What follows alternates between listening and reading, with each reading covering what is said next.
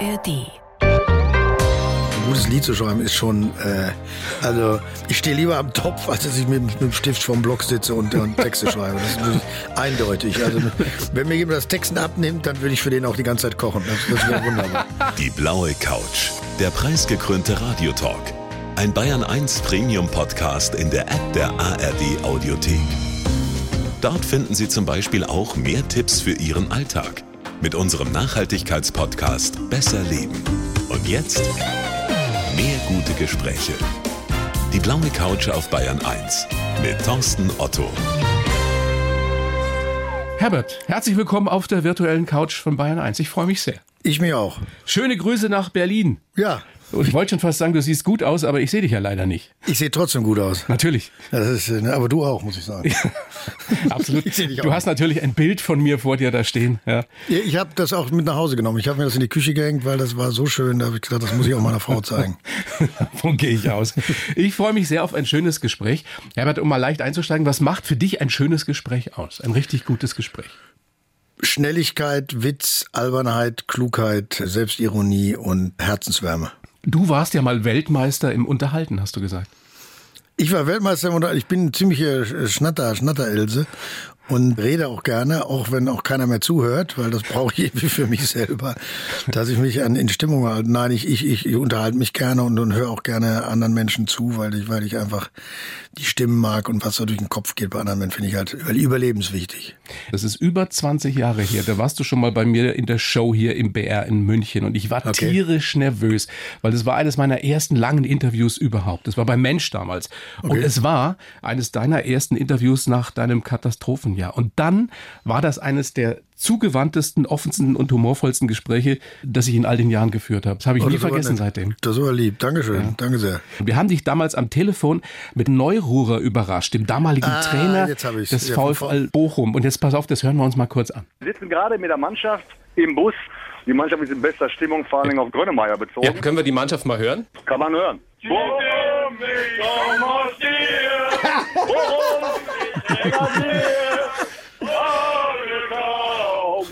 Wir brauchen noch einen Background-Chor, wenn wir Ja. im Stadion spielen. Ihr könnt alle kommen, ihr seid alle engagiert. Ja, jetzt ganz Bochum redet nur von Grönemeyer. Ja, das- Eine, einige in Bochum reden vom VfL. Einmal nur vorm Spiel zu uns kommt, mit mir möglicherweise im Duett das Bochum-Lied singen. Mit dir? Um Gottes Willen.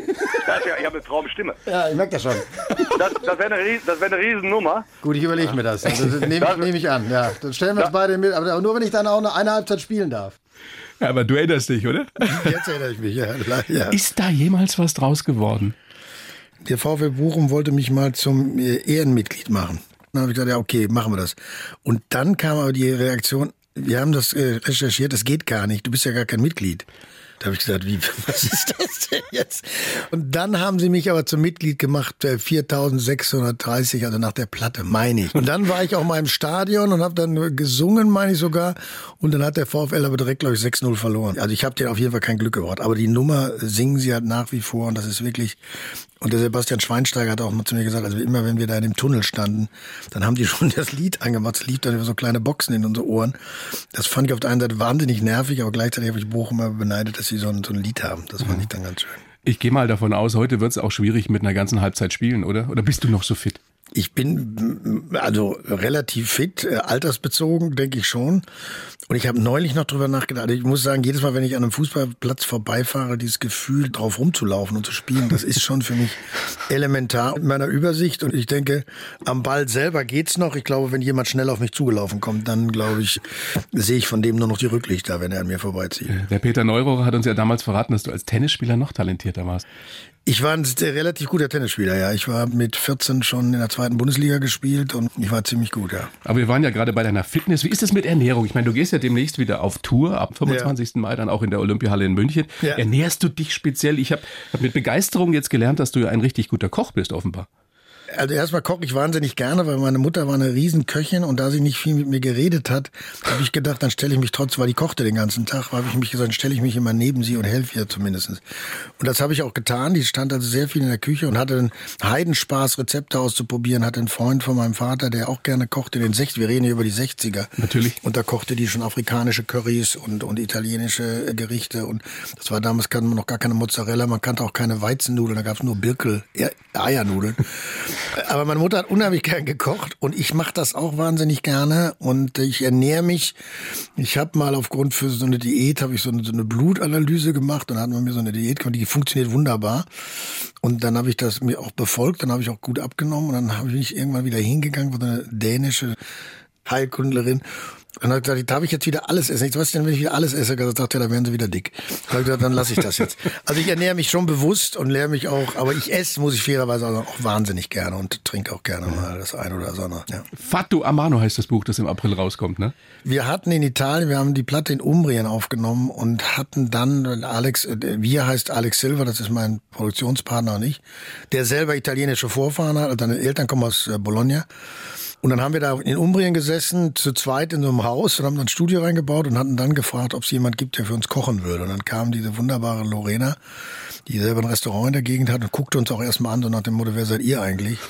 Und dachte, zwei Männer allein in so einem Haus klingt ja schon ein bisschen dubios. Und jetzt wollen die auch noch, dass ich hier koche. Aber dann haben wir uns angefreundet und die hat einfach so schön gekocht so toll gekocht, dass wir einfach sie gefragt haben, warum als Erinnerung oder Sentimentalität, warum können wir diese Rezepte nicht festhalten? Oder okay. können wir daraus ein Buch machen? Darauf hat die gedacht, der spinnt in, völlig. Aber wir haben uns dann gut verstanden, haben das dann einfach so zusammengestoppelt und haben einfach gesagt, okay, wir versuchen mal zu dem zu der Platte machen wir jetzt mal einfach für für den und für uns selber auch muss ich sagen äh, so ein Kochbuch. Ja. ja. Wenn man bei dir zu Hause eingeladen ist, Herbert, was ja. ist so dein Signature Dish? Was gibt's da zu essen, wenn du jemand richtig gut bekochen willst? Ich kann, also ich koche querbeet. Natürlich, wenn wie wir alle, wenn jetzt jemand überraschend kommt, dann ist natürlich jetzt nicht so viel Zeit, aber ich habe auch habe gerne auch vor Weihnachten für Freunde gekocht. Dann habe ich mal einmal Grünkohl gekocht für 25 Leute und wow. jedes, jedes, einzelne Blatt blanchiert vorher.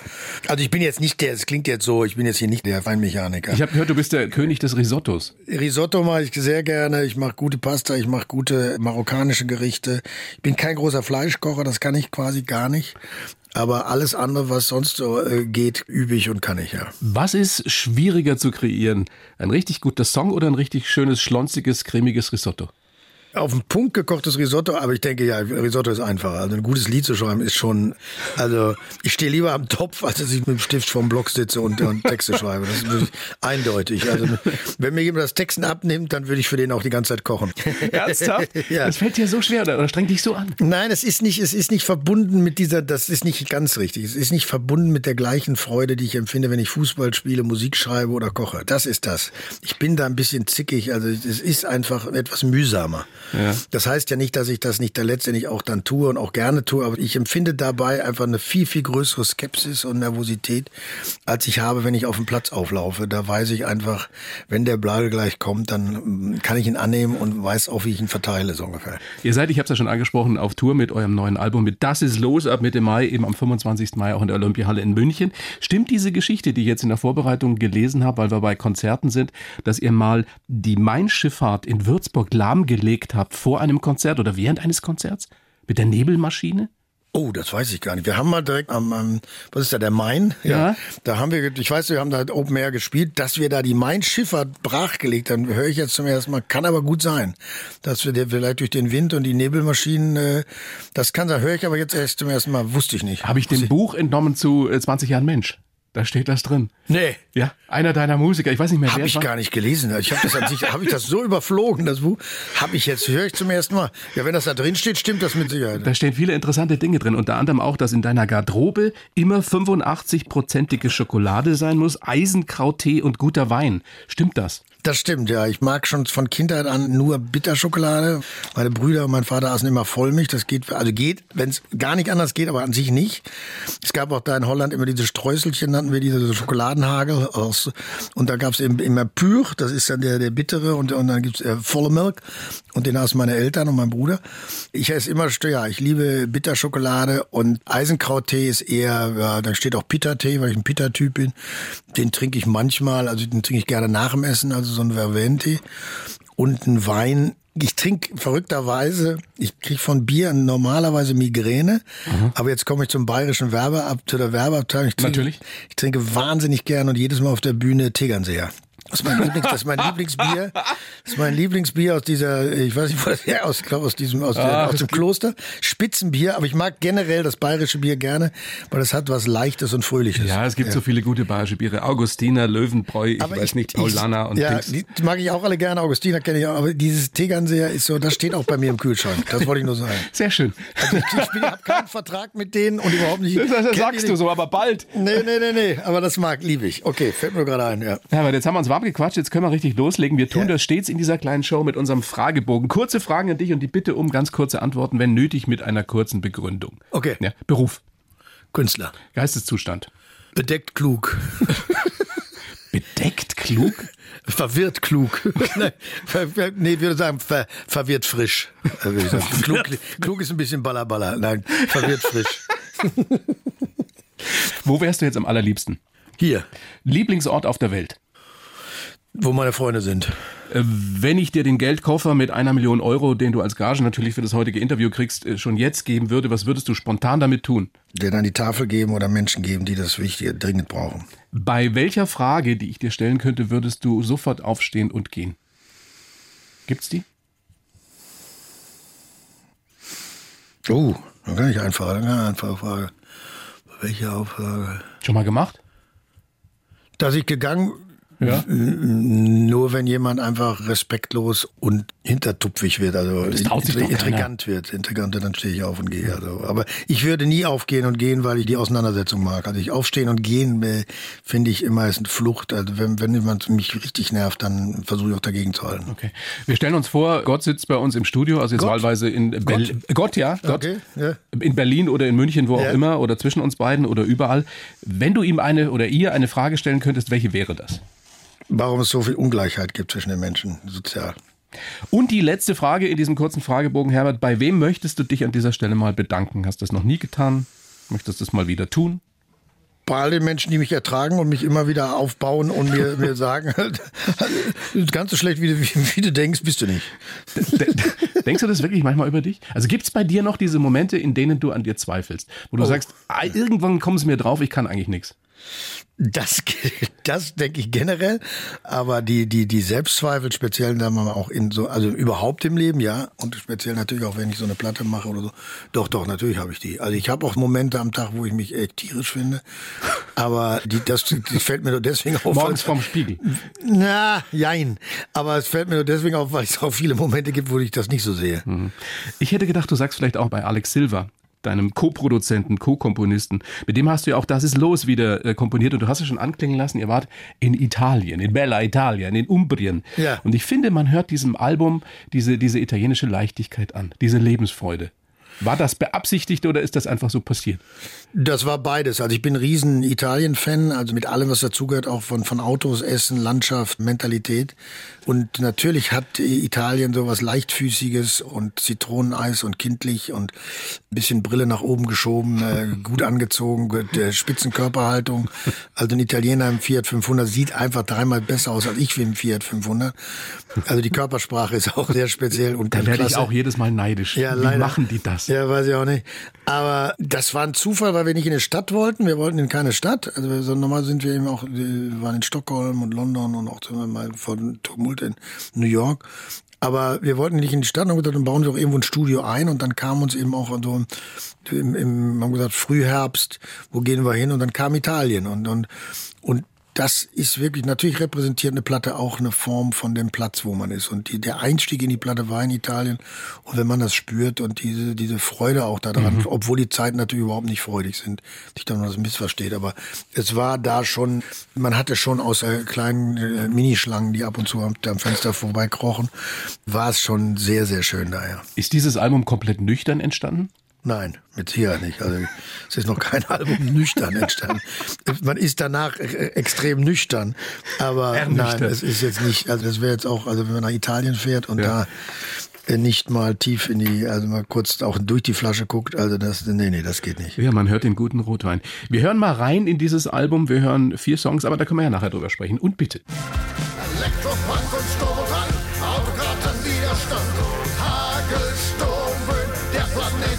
so schön. Was ist Kind? Kriegst du noch was mit? Was ist los? Das ist was ist los. Frech sein, frech sein. Keiner macht sich jetzt klein. Tanz rüber, nach, tanz drüber, nach, go!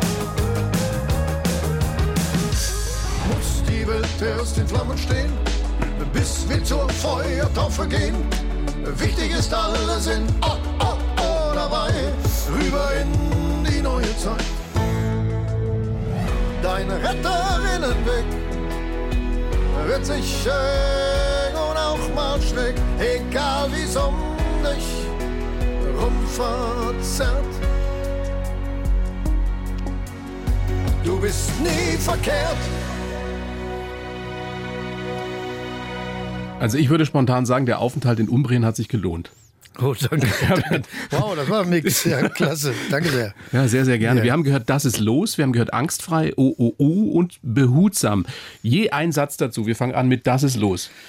Das ist los, ist äh, die Art und Weise, das ist los, was ist los, kommt von Alex, der so immer Deutsch spricht, seitdem er hier verliebt in Berlin lebt. Und es ist eine Ansammlung von den Informationen, von diesen Geisteszuständen, die uns täglich umgeben und wie schafft man es da, den Überblick zu bewahren. Machen wir weiter mit OOU. OOO ist sicherlich der Versuch, den Menschen, die sich wirklich massiv für das Klima einsetzen und dafür kämpfen, dass wir begreifen, wie, wie, wie spät es schon nach zwölf ist, den, den Tribut zu zollen und uns alle aufzufordern, uns wirklich zu engagieren, damit wir wirklich die Luft noch behalten. Sehr schöne Ballade, behutsam. Behutsam ist eine Ode an ein junges Mädchen, was mit der Lebenssucht und der Lebenswucht durchs Leben geht. Du hast im Morgen einen Termin und da musst du hin oder willst du hin. Einfach zeigt, was das Leben einfach wirklich an Schönheit hat. Und wir kommen zu meinem persönlichen Lieblingstitel, zu Angstfrei. Angstfrei ist dieses, wir haben halt sehr viel Ja, aber. Ich denke, dass Angst ist begründet, die Sorgen sind begründet. Aber wenn man in eine Aktion will und Dinge verändern will oder Dinge verbessern will, dann muss man ab und zu versuchen, auch über die Angst, sich von der zu lösen und in den Mut zu kommen und in die Aktion zu kommen. Ja. Lieblingsstelle von mir, bleib verletzlich, unersetzlich, sprenge deine Brust. Wann fällt dir sowas ein? Oder wann ist dir das eingefallen? Also ich glaube, das ist dann so in diesem Zug, wenn man dann in so einem Zug sitzt und textet und ich, ich texte ja dann wirklich seitenweise, so wenn ich dann diesen Flow habe von so einem, von dem Rhythmus von so einem Lied. Und dann bleibt hoffentlich manchmal sowas irgendwo übrig und dann lese ich wieder nach, was ich da geschrieben habe und dann puzzle ich das so zusammen und das war eine von den Zeilen, also diese Zeilen waren dann plötzlich standen da und dann wundert man sich selber, woher die kommen. Ja. Das kann ich gar nicht so genau beschreiben, das ist ein, das entsteht in der ganzen, in der ganzen Wucht. Angstfrei ist ja nicht der oder die, die, die oder der nie Angst hat, sondern Nein. man ist angstfrei, wenn man Angst überwunden hat, wenn man sich ihr gestellt hat, dann ist man auch mutig. Bist du ein mutiger Mensch, Herbert? Ich denke zumindest, also ich, mich jetzt selber als mutigen Menschen zu beschreiben, ist glaube ich ein bisschen, äh, wäre glaube ich eitel, aber zumindestens versuche ich mich den Dingen zu stellen und auch Dinge auszuprobieren, Dinge zu tun, auch mit dem Risiko daran zu scheitern oder auch vielleicht sogar mal falsch zu liegen, aber dennoch ja, also zumindest nach vorne zu gehen, das interessiert mich schon, ja. ja. Wie viel Mut hat es gebraucht, dass du damals nach deinem Katastrophenjahr 98, dass du, dass du weitergelebt hast, dass du überlebt hast? Das hat, glaube ich, mit Mut weniger zu tun als mit Überlebenswille und Verantwortung auch für die Menschen, für die man eine Verantwortung hat. Also in dem Fall damals auch meine Kinder. Ja. Ich glaube, das ist, es steckt in uns allen drin. Ich glaube, das ist kein Einzelschicksal, sondern das ist ja leider uns allen Menschen gegeben oder droht uns allen, also Verluste oder wirklich dramatische Krisen dann setzt, glaube ich, so der, oder wenn man die Menschen jetzt in der Ukraine nimmt oder die Menschen, die mit den Kindern hierher kommen, da setzt dann einfach so ein Überlebenswille ein, ja. Weil man muss, ja. Ja. Stimmt es, dass deine Tochter, die damals ja noch richtig klein war, zu dir gesagt hat, du darfst nicht aufhören zu singen? Ja, ja, das war der erste Satz, den sie gesagt hat. Und uns kommt keine Frau ins Haus. Keine. Aber sie war sehr trocken und ja, du hörst nicht auf so. Und deswegen habe ich, für die war das Singen, glaube ich, dass so kennen, sind die mit mir groß geworden, halt auch, weil die bei den Tourneen dabei waren und auch im Studio zum Teil. Die sind damit groß geworden. Das war, als wenn ich jetzt Schreiner wäre und ich gehe meine mit dem Geruch der Tischlerei. Mhm. Also das ist, und so deswegen bin ich auch relativ schnell wieder auf die Bühne gegangen, weil ich denen vermitteln wollte, das Leben geht weiter. Und meine größte Angst war eben, dass die eben massiv an Lebensenergie oder Lebensfreude verlieren. Ja. Das ist los, ist jetzt dein 16. Album. Also ja. es ist weitergegangen. Das ist ein Plädoyer für Zuversicht, so habe ich das auch verstanden. Das ist schon einer deiner elementaren Wesenszüge, ne? Diese Zuversicht, diese Sicht aufs Leben. Es geht irgendwie weiter. Es wird schon gut werden. Oder zumindest besser. Ja, aber ich denke, das treibt uns alle an. Also ich denke, das treibt uns alle an und ich glaube, wir, wir neigen zum Teil zu schnell dazu, durchs Ja, aber oder durch, durch so Risikoabwägung uns zu zerstören, was wir uns auch aufbauen. Also was wir uns selber aufbauen, was wir uns als Gesellschaft aufbauen. Und ich bin jemand, ich komme aus dem Ruhrgebiet, wir haben, denke ich, auch ein gehöriges Maß auch an Selbstironie und auch Selbstskepsis. Aber ich denke, dieses Bochumer Element, was wir auch der Bayern München kennen mit Hermann Gerland und Leon Goretzka. Absolut. Das ist einfach, und ich meine, was jetzt keiner weiß, das kann ich jetzt heute mal sagen. Ich weiß nicht, ob das schon bekannt ist. Es wurde jetzt nur, ich weiß gar nicht, wer das gemacht hat, eine Umfrage oder eine Untersuchung gemacht. Was ist die höflichste Stadt in Deutschland? Und das war Bochum. Nein. Wirklich. Und wirklich. Hab ich vor zwei Wochen Kannst du- gelesen. kannst du das war bestätigen? der Knaller. Das war der Knaller. Ich habe gesagt, das kann ja wohl nicht wahr sein. Und da haben die eine Umfrage, alle deutsche Städte gecheckt. Ich weiß nicht, was die alles da als, als Grundlage. Und die kam raus, die höflichste Stadt Ja. in Deutschland sei Bochum. Die haben wahrscheinlich die Wupper, Wuppertal, Hagen und Bochum genommen. Nein, die unhöflichste jetzt kommt um das Ja? wäre Essen. Entschuldigung, aber es war wirklich sehr lustig. Aber ich komme aus dem Ruhrgebiet und ich glaube, dass das Leben war da sicherlich kein Zuckerschlecken, aber ich glaube, die Mentalität der Menschen auch damals im Ruhrgebiet und auch dieses Zusammenstehen und dieses Gefühl füreinander da zu sein, so 60er, 70er in den Bergbauzeiten, das hat mich sicherlich auch geprägt und es geht nicht ganz wie der Kölner, es ist immer gut gegangen, wie der Kölner sagt. Aber trotzdem, ja, ich liebe Menschen und ich glaube an Menschen und ich glaube auch, dass der Mensch in der Lage ist, Dinge immer wieder zu verbessern, sich Situationen zu stellen und zusammenzurücken und Dinge zu verbessern. Ja, das war eine Grundhandlung. Herbert, weil du Bochum schon angesprochen hast, wir springen zurück ins Jahr 84. Die Legende geht, dass du damals mit deinem Promoter durch Plattenläden getingelt bist, damit die Besitzer überhaupt deine Platte auslegen, die ja später ein Riesenerfolg geworden ist. Aber sie haben zum Teil dann gesagt, nee, wir legen die Platte nicht aus, das ist so grottenschlecht. Stimmt das? Das stimmt, ja. Ich war bei einer neuen Plattenfirma, die alte hatte mir gekündigt, kam mit der Platte Bochum, wo auch meine Plattenfirma sagte, bitte, jetzt engagieren wir hier schon einen gefeuerten Künstler, der nennt seine neue Platte auch noch Bochum, das kauft ja schon in Bottrop keiner mehr. Und dann musste ich zu den Vertriebsleuten, also zu den großen Vertriebsfirmen, da wurden die auch gefragt, wie viele Platten wollt ihr? Und dann sagten die irgendwie 200, dann sagen die, ja, nimm 20.000. Die Kölner halt, Rheinländer, denken immer groß. Und dann kamen wir nach Bochum in die Kortumstraße, also Plattenläden, die mich sogar kannten, also auch, weil ich ja in Bochum auch Platten kaufte.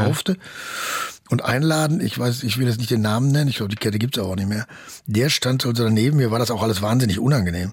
Und dann sagte der zu dem, kennen Sie den hier? Das ist der Grönemann. Sagt, kenne ich. Und dann sagte er, ja, und äh, der hat eine neue Platte gemacht. Dann sagte er, ja, ja, wie interessant ist das denn?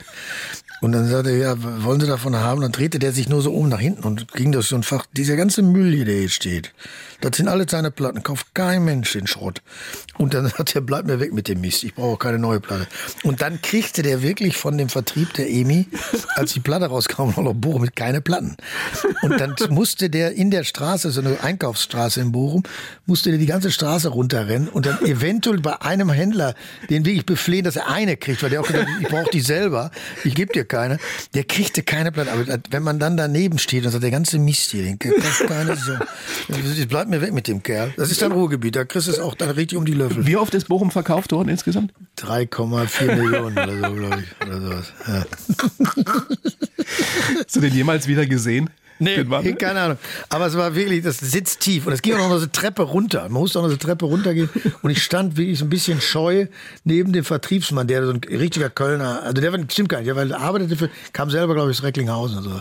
Der war klasse. Und dann, kriegst du auch. Dann sagte der ganz trocken zu ihm, dann kriegst du auch keine. Ich kann mir sehr gut vorstellen, also wie frustrierend das damals gewesen sein muss. Welchen Rat hättest du denn aus heutiger Sicht für den jungen Mann von damals, also für dich, dein jüngeres Ich? Ich glaube, ich hatte umgekehrt das wahnsinnige Glück, dass ich überhaupt vier Platten machen konnte. Also wenn, wenn ich, nach heutigen Gesichtspunkten hätte ich keine zwei Platten gemacht, da wäre ich schon, hätte ich keine Plattenfirma mehr gehabt. Aber den Rat ist einfach nicht aufzuhören. Und ich habe ja Musik gemacht, weil es mir Spaß gemacht hat. Ich meine, ich, ich freue mich riesig darüber, dass ich so erfolgreich bin. Aber das war gar nicht der Ansatz. Das ist genau wie beim Fußballspiel oder beim Küssen. Ich habe das einfach verdammt gerne gemacht. Und ich irgendwann fand geht's die, dann. ich fand die Platte super. Ich fand auch schon gemischte Gefühle super. Oder ich fand auch schon total egal klasse. Ich habe halt wahnsinnig gern Musik gemacht und das hätte ich eh nie gelassen. Also egal, ob mir einer eine Platte abgekauft hätte oder nicht. Und mit was hättest du deine Familie ernährt? Ich habe im Theater ja gearbeitet. Ich war im Theater. Ich habe, weil mein Vater das dringend wollte, auch angefangen zu studieren, Jura und Musikwissenschaften. War dann auch irgendwie, glaube ich, 23 Semester eingeschrieben, auch wegen der, keine Ahnung, wegen der Bundeswehr, dass mein Vater dachte, der macht was. Aber ich war ja schon am Theater. Ich habe am Theater gearbeitet, habe dann nicht viel Geld verdient, aber hatte Spaß, habe mich gefreut. Es war ein schönes, war ein, im Grunde meine beste Lehrzeit. Ich hatte das Glück, dass in Bochum damals Peter Zadek Intendant war. Das ist so, war so jemand wie die Eine Legende. Ja, Legende. des, des, und eben in Bochum, normal würde man den in München erwarten oder Hamburg oder Berlin. Aber Bochum hatte immer ein ziemlich erfolgreich gutes Theater. Aber das Irre ist ja, Herbert, das Irre ist ja, wenn man jetzt heute fragt, also eine Bochumer Legende, dann fällt den meisten Menschen Herbert Grönemeyer ein. Nicht Peter Zadek. Ja. Ja gut, aber kann ich jetzt nicht viel zu sagen. Ja. Aber es war damals halt, und ich habe da irre viel gelernt halt am Theater und wäre dann am Theater gewesen. Ich weiß nicht also was, als Souffleur oder als Musiker, keine Ahnung. Ja. Jede Menge Möglichkeiten. Was, was glaubst du, dieser junge Künstler von damals, der Herbert von damals, wie fände der den Mann mit 66 von heute, der alles erreicht hat? Der würde den betrachten und sagen, was ist das denn für einer? Also, äh, wie, wie ist der wohl drauf? Wie, wie, wie wichtig nimmt der sich wohl? Also ich glaube, damals hätte ich schon gedacht, der wäre mir suspekt, Ja? würde ich sagen. Ja, der Glaubst du, der junge Herbert hätte den älteren Herbert nicht gemocht? Weiß ich nicht. Also ich denke, der hätte bestimmt gesagt, ja, ich meine mit 27, 26, 28, mit einem 66-Jährigen hätte man gesagt, der ist bestimmt wahnsinnig blasiert, überheblich und denkt wohl, wer weiß er wer. Ich kann das sowieso besser als der. Also weiß ich. Ich glaube, das wäre komisch, wenn ich jetzt behaupten würde, ich hätte den tierischen Respekt. Ich glaube nicht, dass damals hatte ich eine andere Gehirnausrichtung. Ich hätte, glaube ich, den nicht belächelt, aber keine Ahnung, der wäre mir nicht ganz geheuer gewesen, denke ich mal. Herbert, äh, großes Vergnügen, dass wir miteinander sprechen können. Ich schreibe ja für jeden Gast einen Lebenslauf, habe ich natürlich für dich auch versucht. Du hast den vorliegen bei dir in Berlin. Liest du ihn bitte vor und sagst mir dann danach, ob du ihn unterschreiben kannst oder ob da totaler Quatsch drin steht. Bitteschön. Ich heiße Herbert Grönemeyer, bin Sänger und der beste Tänzer der Welt. Dazu ist schon nicht mehr viel zu sagen. So viel unbändige Freude ich am Harmonien und Komponieren habe, so viel Qual bereitet es mir, die richtigen Worte für meine Songs zu finden. Ich folge dabei nur meinem Gefühl und nie dem sogenannten guten Geschmack. Es berührt mich, wenn Menschen besondere Erinnerungen mit meinen Liedern und Konzerten verbinden. Tief drin bin ich trotz aller Erfolge immer noch der Junge aus Bochum, der geliebt werden möchte, aber auch gerne mal nervt. Ich bin sehr froh, dass mich meine positive Grundstimmung durchs Leben begleitet. Deswegen glaube ich auch daran, dass unser Land bei allem auch eine gute Zukunft hat. Und wenn wir uns selbst nicht so ernst und wichtig nehmen, dann ist der Anfang schon gemacht. Da ist einiges, der, der, der geliebt werden möchte, ist vielleicht ein bisschen, aber nein, grundsätzlich kann ich das, also Ja. finde ich schön, dass du das geschrieben hast. Ja, danke schön. Also würdest du unterschreiben so. Kann, würde ich grundsätzlich unterschreiben. Ist Ja. irgendwas drin, wo du sagst, da möchte ich unbedingt äh, drüber sprechen? Das äh, sticht mir sofort ins Auge. Nein. Geboren bist du in Göttingen, dann aber Ja. ab dem ersten Lebensjahr in Bochum aufgewachsen und du wirst tatsächlich 67 am 12. April. Das ist sachlich richtig. Ja. Mit 66 Jahren geht das Leben ja bekanntlich los. Was ist los bei dir ab 67? Das sage ich ja gerade, das ist los. Das singe ich, sing ich ja. Also, Ja, du das wirst Lied viel hat- auf der Bühne stehen. Ja. Das Lied, ich gehe auf die Bühne, das ist los und zum Glück hat das Lied zu meinem 60. Geburtstag keiner gesungen, aber Das ist ein tolles Lied. ja, Udo Jürgens. Udo Jürgens, ein wunderbarer Mann, ja. das ist gar keine Frage, gar keine Frage. Toller, ich habe ich auch kennengelernt, ganz toller Mann, ganz toller Mann. Ich, ich spreche das deshalb an, weil 67 ist natürlich noch jugendlich, Ja. äh, das ist das neue 47, aber trotzdem ist es ein Alter, in dem man schon darüber nachdenkt, dass man ja auch noch durchhalten muss. Ich meine, du bist ja jetzt vor ein paar Jahren auch noch mal Papa geworden. Sind das Gedanken, die dich umtreiben? Ich muss fit bleiben, bis ich 90 bin? Also zumindest umso weiter man in die 60er und 70er und 80er kommt, wie, was der liebe Gott mir noch gibt, natürlich denkt man über seine Endlichkeit anders nach als noch mit 43. Oder natürlich denkt man darüber nach, wer bist du, was willst du machen, äh, wie siehst du aus, wie fit bist du, wie gesund bist du. Natürlich hat man die Gedanken. Also es wäre jetzt verlogen, wenn man so tut, als steppt man nur durch den Alltag oder so. Aber das sind Gedanken, aber natürlich für die Bühne Daran arbeite ich, dass ich da halbwegs leichtfüßig rüberkomme, aber die Freude am Der Singen. beste Tänzer der Welt. Ja, aber die Freude auch am Singen und die Freude an der Musik, das darf man nicht unterschätzen. Das ist ein solcher, ein solches Methanol, ein solcher Antrieb an, und dann die Freude der Menschen, die Gesichter, die man sieht, dass man das überhaupt machen kann. Also das trägt dann natürlich auch. Man hat Adrenalinschübe, die kann man sich noch nicht mal spritzen. Also das ist schon ein Naturglück, was man da bekommt, auch in der Zuwendung der Menschen. Das ist schon äh, wunderbar. Hast du einen Personal Trainer, Ja, Trainerin. die mit dir was macht? Alle Übungen von Kraft und Ausdauer und äh, Dehnung und und Quetschen und Pilates-Trainerin habe ich auch und äh, mache auch selber. Also ich kenne dadurch, dass ich sehr viel Sport gemacht habe in meinem Leben und das auch immer mal zwischendurch wieder unterbrochen habe, was dann zu etwas mehr Trägheit führt. Aber grundsätzlich weiß ich schon, wie es geht und wenn ich einmal drin bin im Training, dann geht das auch wieder. Dafür habe ich das zu lange auch getan. Meine Redakteurin Katina hat mir verraten, mit der du ein Vorgespräch geführt hast, dass du ihr gesagt hast, bis 89 möchte ich auf der Bühne stehen. Nur im Flachs gesagt oder ist das ein Ziel? Nee, davon gehe ich aus. Also wenn jetzt meine Stimme nicht wegbleibt Also singen als solches würde ich schon gerne, solange es geht. Ich kenne das von Charles Aznavour, den erwähne ich immer, weil er war 92, mit dem habe ich mal ein Duett gesungen. Oder auch Leonard Cohen ist leider dann doch ein bisschen früher, aber er hat auch sehr lange gesungen. Tony Bennett? Tony Bennett, genau. Nein, aber ich meine, man singt ja nicht, das ist ja kein Beruf in dem Sinne, sondern das ist ja ein Ur, Ur, Ur, Urbedürfnis, was man hat. Also ich beglücke oder besinge gerne die Menschen, aber gleichzeitig singe ich halt selber wahnsinnig gerne. Und wenn die Stimme jetzt nicht wegbricht oder alle denken, oh Gott, den kann man nicht mehr angucken, weil der ist nur noch peinlich. Aber ansonsten, selbst dann würde ich noch weiter singen. Das wird dir wurscht. Na, das wäre mir Wenn, jetzt du- wenn, du sagst, nicht wenn du wurscht. sagst, Mensch, der war mal, der war mal wirklich gut und jetzt schau ihn dir an. Ja, das ist, das ist, das, das versuche ich zu vermeiden. Also werde ich versuchen zu vermeiden mit allen Mitteln. Ob ich das dann immer noch so relativiere oder so abstrahieren kann von mir, Ja, weiß ich nicht. ist ja noch lange Oder hin. ob ich dann irgendwann doch in dem Wahn bin, das weiß ich nicht. Aber grundsätzlich werde ich so versuchen, so lange zu singen, wie es geht. Schöne Vorstellung, dass du irgendwann mal mit, äh, sagen wir mal, mit Mitte 90 dann auf der Bühne das Zeitliche segnest. Das wäre top. Das wäre der optimale Abgang, würde ich sagen, ja. Und ansonsten chillen, bis du 100 bist. Das ist die Frage, halt, wie viel Zeit ich mir einräume, auch ein bisschen zur Ruhe zu kommen. Und das muss ich dann sehen. Das wird sich ergeben, ob das jetzt ab 90 passiert oder ab 96. also das weiß ich nicht. Unser Nachbar, Herr Reiser aus Augsburg, der lebt bei uns nebenan in Bochum und ist, glaube ich, über, ich glaube, 102 und wohnt da noch alleine. Wow. Und das ist immer ein großes Vergnügen, sich mit solchen Leuten zu unterhalten, ne? wenn die noch fit sind. Das ist Wahnsinn. Das ist wunderbar, ja. Es sei denn, Sie sagen also Sätze wie auch, da, ich weiß gar nicht, ob es so gut ist, wenn man so klar im Kopf ist, wenn man so alt ist. Das hat er mir mal gesagt, das fand ich sehr interessant. Aber ein wunderbarer Mensch, ja, klasse, wunderbarer Mensch, ja, ganz toll. Herbert, wir sind fast am Ende. Ich habe zum Schluss für dich noch das Bayern 1 Geständnis. Kurze Sätze, die du bitte vervollständigst. Gut. Mir kommen jedes Mal die Tränen, wenn. Wenn ich die Situation in der Ukraine sehe. Wenn ich einen fetzen Rausch habe, dann. Wenn ich ein was habe, Einen fetzen Rausch, wie wir in Bayern sagen. Also wenn du äh, zwei, drei über den Durst getrunken hast. dann wundere ich mich, wie klug ich da werde. Das letzte Mal geschwindelt habe ich. Gerade. Am liebsten mag ich an mir. Meine Nase. Was? Keine Ahnung, ich habe eine schmale Nase. Ja. Was weiß ich. Wie ist es, wenn, wenn du morgens in den Spiegel guckst? Ich Was habe denkst keinen du? Spiegel. Ich habe wirklich keinen Spiegel. Also ich habe in meinem Wie Badezimmer rasierst du dich? unter der Dusche. Ohne Spiegel. Ohne Spiegel, ja, ohne Spiegel und gehe dann ganz schnell an den Spiegel an so ein, so, so ein äh, Blutend gehst du dann an den Spiegel. Nee, das kann ich ohne Bluten, das kann ich. Also ich rasiere mich nass und dann, wenn ich dann noch irgendwas noch stehen, dann gehe ich ganz schnell an so einen kleinen Spiegel, guck einmal rum, ob irgendwo noch was ist und dann rasiere ich es weg und das war's. Ich mag überhaupt nicht an mir. Ich mag überhaupt nicht an mir, dass ich manchmal übers Ziel hinausschieße. Nicht mehr unter Kontrolle habe ich mich, wenn. Dann. Schwach werde ich bei. Zum Schluss.